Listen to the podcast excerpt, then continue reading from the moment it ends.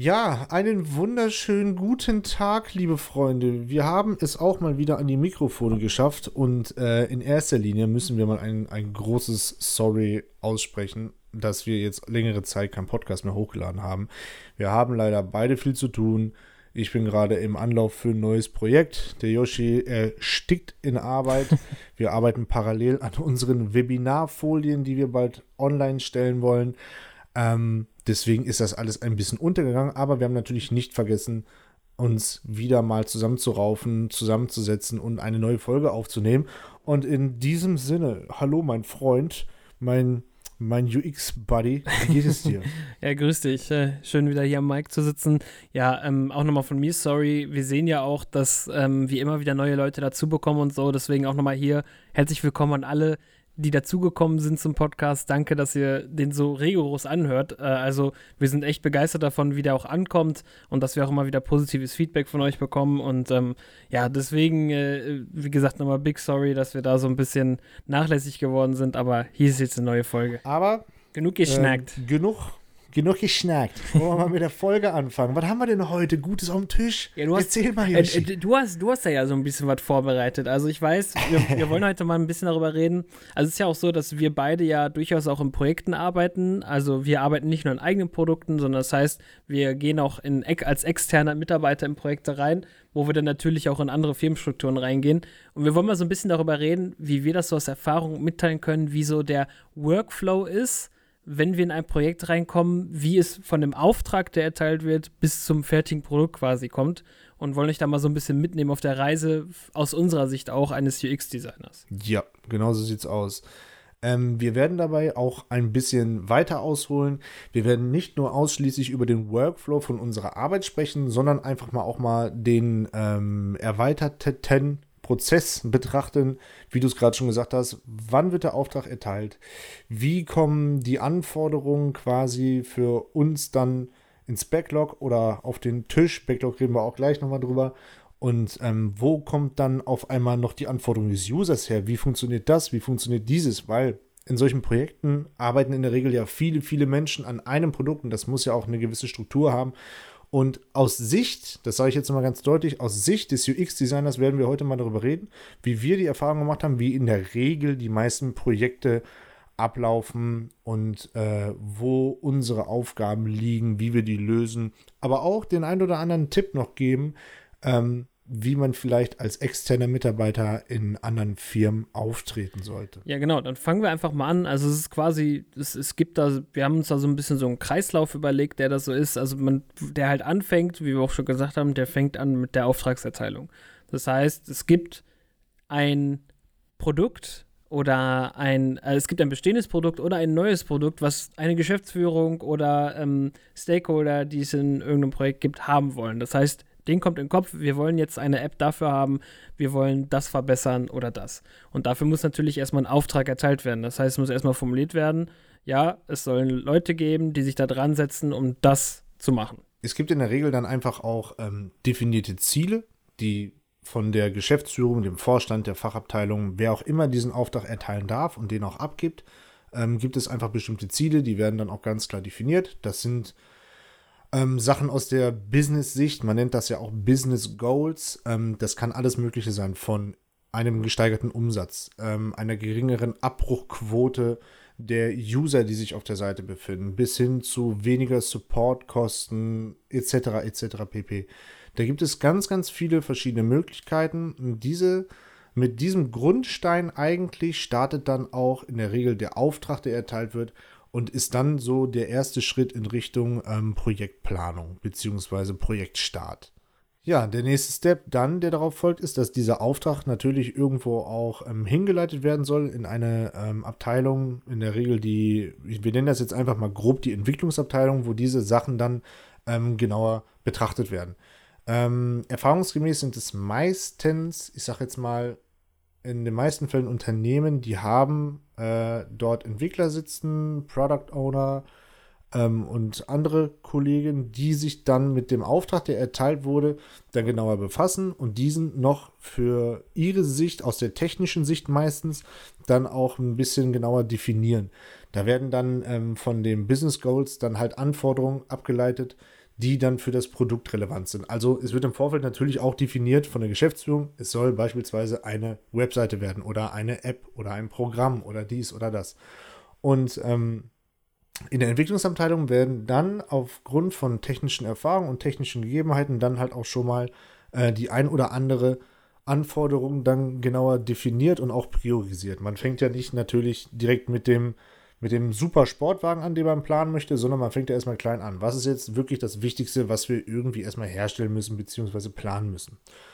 Und an dem Punkt hast du zu dieser Zeit dann auch schon mal das Gröbste aus der technischen Sicht her abgeleitet. Man muss aber dazu sagen, das ist jetzt natürlich nur eine theoretische, in Anführungsstrichen, ganz großen Anführungsstrichen, theoretische ähm, Herangehensweise die jetzt mal ein bisschen pauschalisiert ist, wie wir das mal erlebt haben. Meistens sitzen in den Abteilungen dann auch keine UX-Designer. Liegt natürlich auch einfach daran, weil wir hier auch als externe dann äh, als externe Unterstützung dann eingekauft. Ja, aber es ist ja auch schon wichtig, also weil wir haben ja auch schon gesagt, bei dem bei der Auftragserteilung ist es halt so, dass wirklich in dem Schritt erstmal so wirklich die Business Goals definiert werden und die werden halt in diesem Schritt, wo dann die Entwickler oder die Entwicklungsabteilung auch sich dann noch damit involviert, ein bisschen gefiltert, weil es also es geht ja nicht, es kann genau. ja nicht einfach eine Geschäftsführung sagen, wir wollen das und das und es wird dann eins zu eins so umgesetzt, egal was es koste, was, wie kompliziert es ist, das umzusetzen, sondern es ist ja genauso wichtig, auch die Expertise von Experten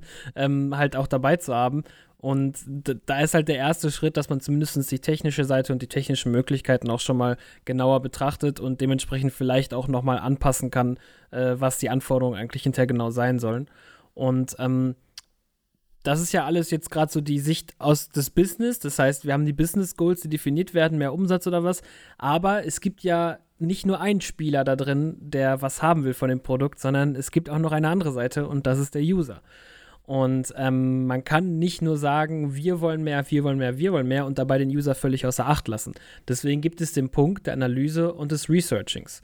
Wir haben ja schon auch öfter darüber geredet, über Analyse und Researching, aber in dem Pro Prozess wäre das jetzt quasi der Punkt, wo man sagen würde, okay, jetzt gucken wir aber mal darauf, was brauchen die User eigentlich.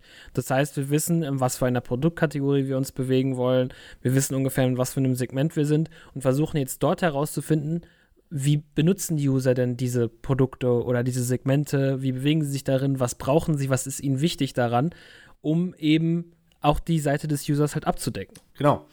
Ähm, es würde natürlich jetzt äh, nicht unbedingt funktionieren, wenn wir die Business Goals definiert bekommen und fangen dann an, wie du es auch gerade schon gut gesagt hast, ähm, einfach anhand dieser dann das Produkt zu bauen und das auf den Markt zu werfen und zu gucken, ah, wie verhält sich das? Ah, okay, auf die Variante funktioniert es nicht, dann pro programmieren wir im Nachhinein nochmal das nach und das nach und das nach und das funktioniert aber auch nicht und dann hast du halt irgendwann so einen ähm, ganz kostenspieligen und nervigen Rattenschwanz, weil sich halt einfach keiner damit beschäftigt, wer wirklich der User ist und vor allem das große Stichwort, was sind die User Needs.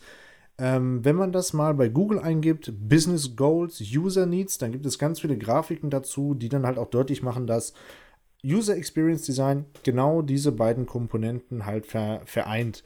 Wir haben halt auf der einen Seite die definierten Business Goals, auf der anderen Seite User Needs und das in der Schnittmenge zusammen bildet dann halt auch unseren Aufgabenbereich. Das Unternehmen wünscht sich natürlich höheren Absatz, ähm, geringere Abrufsquoten etc. pp. Und unsere Aufgabe ist jetzt rauszufinden, wie erzielen wir das denn? Aber das kriegen wir natürlich nur raus, wenn dann im besten Falle auch ein geschulter ähm, User Researcher, UX Researcher anfängt, ähm, die Benutzergruppen zu definieren, herauszufinden und anhand derer Anforderungen abzuleiten, die dann genauer die User Needs definieren. Und dann können wir halt genau gucken, okay, warum brechen die Leute ab? Welche, was, was sorgt dafür? Ne? Also gibt es irgendwie einen bestimmten Grund? Haben sie Zweifel am Ende auf Kaufen zu klicken? Gibt es vielleicht in der Preispolitik auch irgendwas, was sie stört? Finden sie vielleicht den Weg zum Ende auch gar nicht? Da können es ja tausend und hundert Millionen Gründe geben, jetzt mal ganz überspitzt gesagt, ähm, woran so ein Prozess am Ende scheitern kann. Und das ist dann schon mal der erste Step in Richtung benutzerzentrierter Produktgestaltung, dass wir sagen, okay, wir müssen erstmal rauskriegen, mit welcher Gruppe von Menschen haben wir es denn da zu tun. Ja, und es ist ja auch so, dass ähm, UX-Design will ja quasi Probleme lösen und auch Design generell eine gute Usability will problemfrei funktionieren und will Probleme lösen. Und diese Probleme muss man halt erstmal aufdecken und das funktioniert halt eben nur mit dieser Analyse und dem Researching. Und äh, wir wissen halt, wenn wir diese Probleme lösen, dann kriegen wir die User viel eher dazu, die Business Goals zu erfüllen. Das heißt, es ist auch nicht verwerflich, die Business Goals dahinter zu haben. Wir müssen halt nur beachten, wie können wir den User seine Needs quasi dabei erfüllen, damit er unsere Needs dann erfüllt. Ähm, das ist halt wirklich ein, ein Geben und Nehmen quasi so bei dem, bei dem Prozess. Und ähm, wenn wir halt jetzt dieses, diesen Researching-Schritt und die Analyse quasi haben, dann würden die Ergebnisse weitergegeben werden an uns, die UX-Designer. Das heißt, wir kriegen die Ergebnisse vom Researcher und müssen dann erstmal definieren, okay, was heißt das überhaupt jetzt für uns, was der Researcher da rausgefunden hat. Das heißt, wir müssen ähm, genau halt auch formulieren, was sind jetzt eigentlich die Anforderungen an die Benutzergruppe und äh, wen haben wir da überhaupt vor uns, für wen machen wir dieses Produkt eigentlich. Genau. Ähm, es kommt, ich versuche das jetzt mal so ein bisschen anhand von einem Beispiel zu erklären. Sagen wir jetzt mal, ähm, eine bestimmte Benutzergruppe hat Schwierigkeiten dabei, den Kaufprozess abzuschließen und bricht ganz häufig an dem Punkt ab, wo es dann wirklich am Ende ums Payment geht und die sagen dann, ah, nee, kaufe ich doch nicht. Prozess abgebrochen. Wir können sowas ja tracken, wie weit quasi ein Prozess verfolgt wird bzw. durchgeführt wird. Und sollte dann eventuell der, der Researcher rausbekommen, guck mal, die brechen ab, weil sie vielleicht ähm, nicht ganz schlüssig sind, ob den Artikel, den sie ausgewählt haben, auch wirklich so das ist, was sie wirklich brauchen. Also wäre dann für uns zum Beispiel die Möglichkeit, wir müssten irgendwie ähm, versuchen, dem User so ein bisschen davon zu überzeugen, dass seine, ähm, seine Auswahl des Produktes auch passt, beziehungsweise nicht passt im Sinne von ähm, passt in meinem Schuh, ist meine Schuhgröße, sondern zu seinem, zu seinem Kleiderschrank passt oder zu seinen Outfits. Und da wäre dann zum Beispiel in dieser Hinsicht aus ähm, als, als Lösungsansatz natürlich nur eine Möglichkeit der Inspiration hilfreich, dass der User vielleicht ähm, bei dem Artikel gleichzeitig auch Produktbilder sieht, wie diese, diesen Artikel, den er ausgewählt hat, mit anderen Kleidungsstücken kombiniert wird. Oder vielleicht kann er auch im Vorfeld dann einen Style angeben, den er trägt. Vielleicht läuft er einfach nur ein bisschen casual rum oder hat mehr so sich auf den Urban Style fokussiert oder sowas. Und solche Sachen werden dann auch meistens dann aufgedeckt und können dann ganz aktiv dann auch behandelt werden. Aber damit wir natürlich dann auch nicht äh, einfach nur drauf losarbeiten und Quatsch machen, werden wir unsere Designs, die wir dann im nächsten Schritt dann natürlich dann bauen und ähm, schon mal im Groben genauer definieren und skizzieren, umsetzen, werden wir die dann natürlich dann aber auch testen müssen, weil wir können natürlich jetzt nicht sagen, das ist hundertprozentig das, was funktioniert ähm, wir sind ja so super schlau und haben immer den Masterplan. So läuft es natürlich nicht. Weil wir selber in der Regel auch nicht zur Benutzergruppe gehören. Wir haben zwar irgendwie die Expertise in Sachen dann Gestaltung und auch dem, äh, dem UX-Topic, aber trotz alledem müssen wir uns natürlich in die Leute hineinversetzen. Und das ist ein ganz großer Punkt, dass wir dann halt auch die Lösungsansätze, die wir dann bauen im nächsten Step, dann irgendwann dann auch mal mit der echten Benutzergruppe genauer unter die Lupe nehmen und testen. Genau, du hast schon den nächsten Step erwähnt. Ähm, also das heißt, wir haben jetzt gerade dann quasi die, die Definitions-, also die Problemdefinitionsphase oder auch die Ideenfindungsphase angesprochen. Und der nächste Step wäre dann ja auch erstmal diese Lösungsansätze zu visualisieren. Ähm, dabei geht es nicht darum, schon direkt fertig das CD schon stehen zu haben oder also das CD einzubinden oder halt schon fertige Farben zu haben, sondern man spricht da von den sogenannten Low-Fidelity-Prototypen oder auch kurz Low-Fi-Prototypen. Ähm, darüber haben wir auch schon geredet. Also nochmal kurz zusammengefasst, Low-Fi-Prototypen sind wirklich nur ähm, quasi ein reines ähm, Produkt, um Usability und äh, UI aber ohne Farben zu testen. Das heißt, man will erstmal nur die Positionierung, wo ist ein Element positioniert, testen, auch ob das so funktioniert und ob es auch schlüssig und sinnig ist. Ähm, und hat halt damit die Möglichkeit, erstmal so Punkte wie Farbwirkungen so außer Acht zu lassen, was schon an dem Punkt erstmal Stress erspart. Weil wenn man einfach anfängt, drauf loszubauen, äh, direkt einen sogenannten HiFi-Prototypen, darüber sprechen wir gleich auch noch zu bauen, dann äh, kann das direkt schon zu viel werden, weil man erstmal austesten muss, ob das die Grundidee erstmal stehen kann. Und dafür ist halt so ein Lofi-Prototyp wirklich sehr gut geeignet. Das Schöne an dem Low-Fidelity-Prototypen ist halt auch, ihr könnt ihn schon testen. Bedeutet, ihr habt quasi noch gar keine wirkliche Kopfschmerzen, Zeit, Blutschweiß und Tränen investiert, um das CD über den neuen Prototypen zu ziehen und auf die ganze gestalterischen ähm, Aspekte zu achten, könnt ihr direkt mit dem Lofi-Prototypen mit einer Benutzergruppe euch zusammensetzen und den testen, ob er rein von der Informationsarchitektur und von der generellen Usability und Struktur auch zusagt. Wenn wir dann natürlich mit dem Low-Fidelity-Prototypen fertig sind, können wir dann direkt diesen weiter zum High-Fidelity-Prototypen bauen. Und das ist genau das, was du gerade gesagt hast.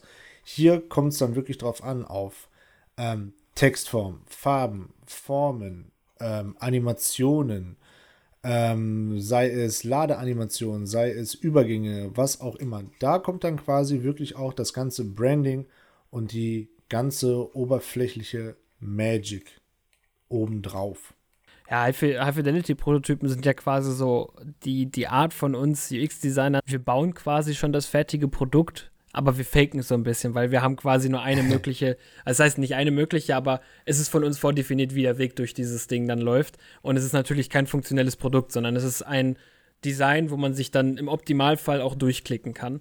Ähm, genau. aber es hilft auf jeden Fall, ähm, so ein HiFi-Prototyp ist immer sehr gut, vor allem auch kommt sowas immer sehr gut bei Stakeholdern noch an, wenn die schon dann wirklich was sehen und sich vorstellen können, wie könnte denn das fertige Produkt später dann auch mal aussehen, ja. weil man ähm, da dann gegebenenfalls auch noch mal ähm, halt Änderungen machen kann, bevor es dann wirklich in die Entwicklung geht, weil äh, das wäre halt ist immer angenehmer, wenn man vorher schon noch Sachen verändert, bevor das Ding dann wirklich komplett ja. ausprogrammiert wurde und dann klar wird, ah nee, wir wollen doch was anders haben.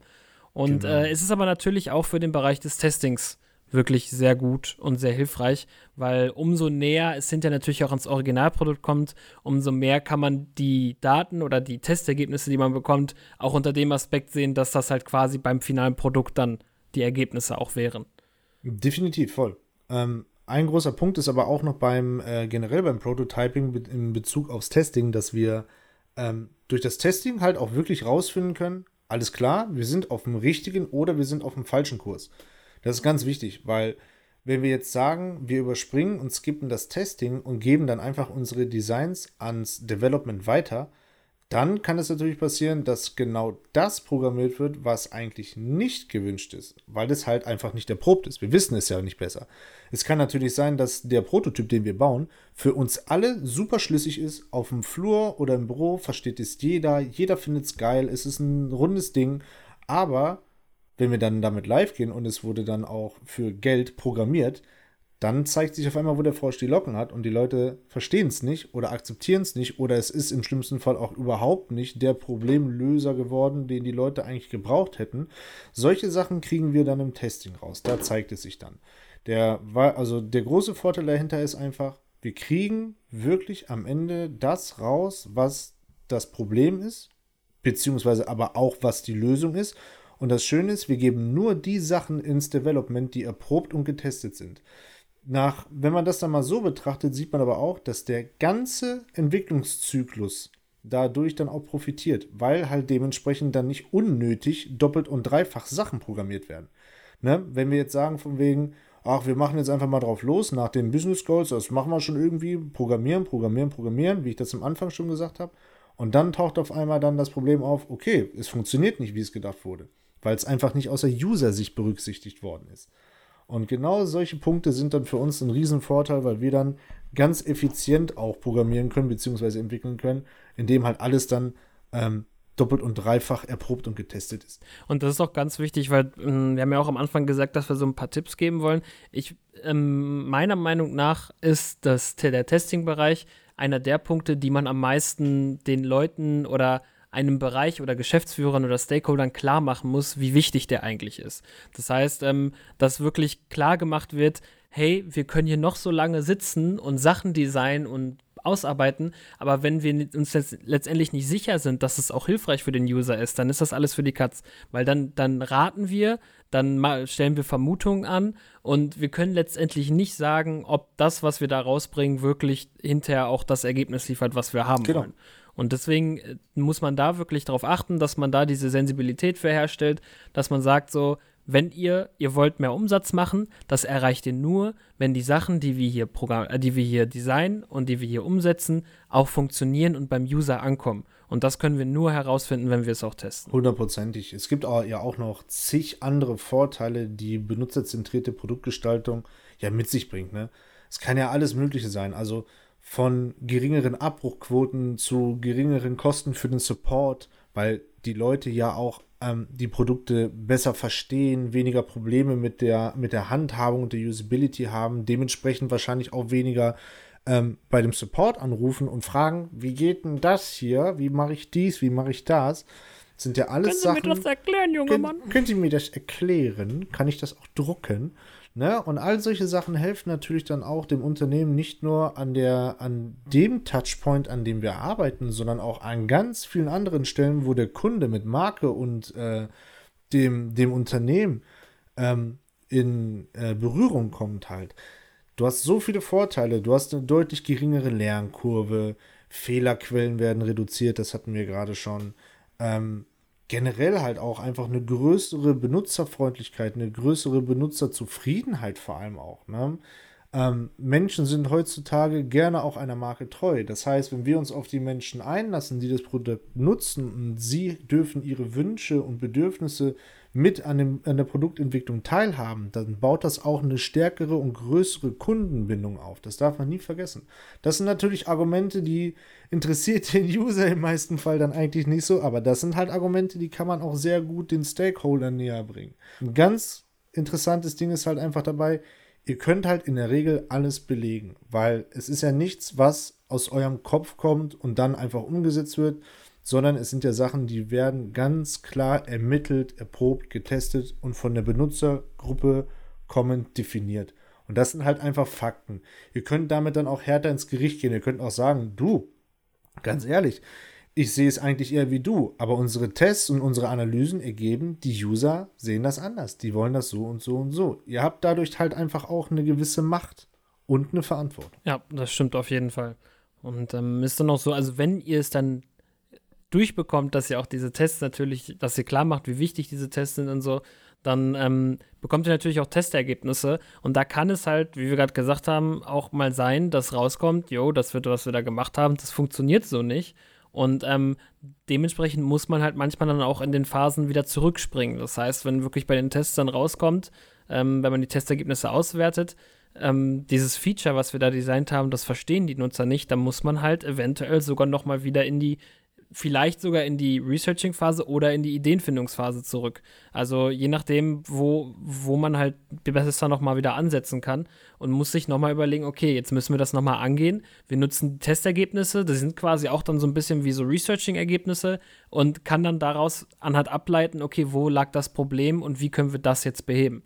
Und ähm, ja, da ist quasi immer wieder so ein, so ein Iterationszyklus drin, dass man auch in gewisser Weise wieder zurückspringt zu Punkten und das immer wiederholt, bis es dann wirklich durchläuft.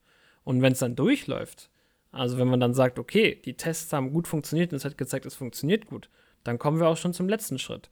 Dann geht es nämlich halt in die Entwicklung. Genau, dann geht es ins Development ähm, bei der Abgabe an Dev, da müssen wir halt dann auch einfach ein paar Sachen beachten, weil die Designs, die wir gebaut haben, sind natürlich dann in erster Linie einfach Click-Dummies und ähm, sind wir mal ganz genau, es sind dann halt ähm, einfach grafische Oberflächen, die jetzt aber ähm, mit Design-Tools gebaut worden sind und nicht über CSS geschrieben wurden, beziehungsweise ähm, schon ein fertiges Frontend darstellen. Da gibt es dann halt ein paar Sachen, die müssen wir beachten. Ja, genau. Und da haben wir, äh, da haben wir auch schon in der Folge mit dem Domi drüber geredet, als wir den hier als Entwickler mit dabei hatten. Es gibt halt gewisse Sachen, die man beachten muss als Designer. Also in welchem Framework bewegen sich zum Beispiel die Entwickler? Ähm, was für Daten brauchen die und in welchem Möglichkeitsrahmen bewege ich mich? Im Optimalfall geschieht das natürlich auch schon bei der Konzeptionierung, also bei den Lofi-Prototypen, bei den HiFi-Prototypen. Ähm, aber da ist halt auch wichtig, dass wenn dann Dev abgegeben wird, also Development hier in dem Falle, dass da auch ganz klar ist, ich gebe denen da jetzt nicht ein Mammutprojekt, sondern das ist was Umsetzbares. Das heißt, da muss man, müssen die beiden Bereiche auch miteinander kommunizieren.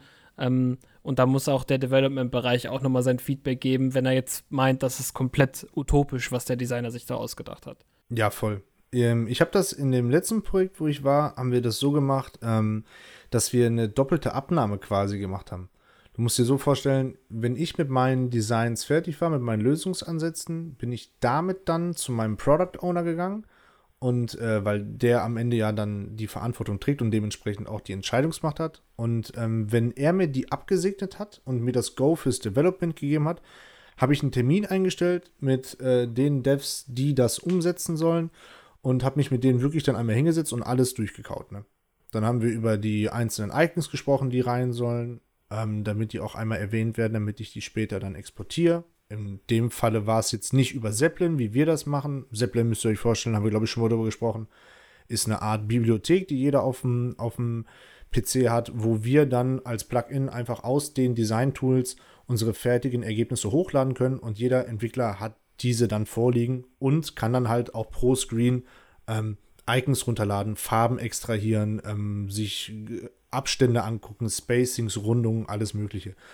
Und zurück zum Projekt, wenn ich mit den Kollegen dann quasi die Abnahme an Dev gemacht habe, haben die das fertig programmiert und aus Erfahrungsgründen haben wir es dann irgendwann so gemacht, dass wenn die fertig waren mit dem Programmieren, ähm, hauptsächlich halt mit dem Frontend, ähm, dass wir dann nochmal eine zweite Abnahme gemacht haben, die nannten wir dann einfach UX-Abnahme. Bedeutete dann, wenn die fertig waren, laut ihrer Meinung, dann habe ich mich mit denen nochmal zusammengesetzt und habe mir mit denen dann das fertige Ergebnis angesehen und äh, dann auch nochmal mit denen drüber gesprochen und dann dementsprechend abgenommen oder darum gebeten, nochmal nachzulegen halt, weil man hat auch nicht im Projekt immer hundertprozentig ähm, gleiche Experten in jedem Bereich da sitzen. Du hast mal Leute, die sind ein bisschen stärker im Backend, mal welche im Frontend, mal ist einer nicht da, da muss der Backend-Developer ans Frontend ran und so ein Zeug.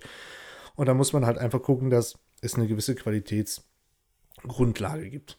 Also mein Tipp ist auf jeden Fall, und das haben wir auch schon in vorherigen Folgen mal gepredigt, ihr müsst wirklich gucken, dass ihr als UX-Designer im Team ähm, nicht nur in eurer Bubble bleibt, sondern dass ihr alle Leute mitnehmt auf eurer Reise. Also es ist wirklich, es ist ein Teamprojekt und es macht nicht nur einer das Produkt, sondern ihr arbeitet alle Hand in Hand zusammen im Optimalfall. Also es sollte so laufen. Das heißt, interessiert euch auch dafür, was der Researcher macht, ganz besonders, weil für euch UX-Designer ist, was der Researcher macht, ultra wichtig. Ja. Und ähm, interessiert euch aber auch dafür, was die Developer machen und was möglich ist für die Developer. Sprecht auch mal so mit denen, lasst die vielleicht auch mal zwischendurch mit auf die Designs gucken. Das kann nicht schaden, das kann euch nur helfen und unterstützt euch bei der Arbeit. Also es, äh, denkt nicht, ihr seid da derjenige, der nimmt jetzt da vom Researcher die Sachen, macht seine Sachen und gibt die ab und hat dann nie wieder was damit zu tun, sondern beachtet wirklich, dass ihr mit Teil des Teams seid und euch ne, dementsprechend auch mit den anderen Bereichen zusammen abstimmen müsst. Und ähm, das auch einfach für eure Arbeit wichtig ist. Und das ist so ein wirklich so ein Zwischen-Soft-Skill auch, ähm, der dazugehört, dass ihr wirklich auch mit den anderen Bereichen sprecht und euch auch, euch auch mal dafür interessiert, was die anderen eigentlich machen. Und wie gesagt, halt eben nicht nur bei eurer Sache ja, bleibt. Das, also das ist wirklich ein, ein sehr guter Tipp, muss man schon wirklich sagen. Setzt euch mit den Leuten auseinander, mit denen ihr zusammenarbeitet. Ihr selber seid niemals alleine so kreativ wie ein ganzes Team. Das sind wir auch nicht. Wie viele Fehler Yoshi bei mir teilweise findet, weil ich einfach einen Tunnelblick auf mein Projekt habe und nicht mehr nüchtern meine einzelnen Prozesse betrachten kann. Ähm, was ich euch noch mitgeben kann, ähm, versucht, wenn ihr in ein Projekt kommt, was schon länger besteht, vielleicht nicht unbedingt gegen das CD unter anderem zu gehen oder gegen andere halt, ähm, weil man vielleicht so ein bisschen den Anspruch hat, ach, das ist doch Quatsch, was ich hier sehe, weil ihr es äh, mit einer Gestaltungsgrundlage besser beurteilen könnt, sondern ähm, versucht das erstmal auf einem sehr diplomatischen Wege und nicht mit der, mit der Abrissbirne. Ähm, ich muss auch dazu sagen, versucht vielleicht erstmal den Style eures Vorgängers, falls es den gab, oder den Style des CDs einigermaßen beizubehalten und langsam Sachen zu optimieren, weil sich das dann besser verkaufen lässt an denjenigen, der das große CD-Geheimnis hütet, sage ich jetzt mal so. Weil ich habe es oft gemerkt, dass wenn man da zu schnell reinkommt, ähm, dass man dann eine ganz schwere Diskussionsgrundlage hat, weil gerade Hüter des CDs sind dann auch immer ein bisschen sehr behaftet und sagen dann auch mal schnell, oh Gott, oder haben Angst davor, dass äh, neue Icons beispielsweise oder anders eingesetzte Farben das CD bröckeln lassen, auch wenn das so nicht ist. Also macht euch lieber mit langsameren, langsameren Schritten mehr Freunde als Feinde ähm, lasst die Leute teil dran haben, was ihr tut und dann wird euer Projekt auch sehr erfolgreich. Ja, und damit sind wir auch schon wieder am Ende der Folge angelangt. Wir hoffen, dass ihr wieder was mitnehmen konntet und noch gute Einblicke darin erhalten habt, wie es aus unserer Sicht zumindest in Projekten läuft als UX-Designer. Und ähm, ja, wir würden uns auch wie immer über Feedback von euch freuen. Schreibt uns doch gerne bei Instagram, dort heißen wir Brace UX Design und wir antworten euch auch drauf und können euch vielleicht auch in einem privaten Chat nochmal ein paar persönliche Tipps geben, wenn ihr Fragen habt. Und ansonsten besucht auch gerne unsere Seite braceux.de. Die haben wir vor kurzem auch mal neu gestaltet und da könnt ihr ein bisschen mehr auch darüber herausfinden, wer wir eigentlich sind und was wir machen und wer hinter diesem Podcast steht. Dem schließe ich mich an, das hast du gut gesagt. Ich wünsche euch auch alles Gute. Ich drücke euch die Daumen, dass ihr sowohl als auch beruflich erfolgreich als auch privat erfolgreich seid. Ähm, bleibt bitte alle gesund. Und ich freue mich, wenn ihr uns mal wieder auf Instagram schreibt. Besucht alle unsere sozialen Netzwerke und unsere Webseite braceux.de. Und ich sage bis dahin, wenn eine neue Folge online ist von Brace UX Design.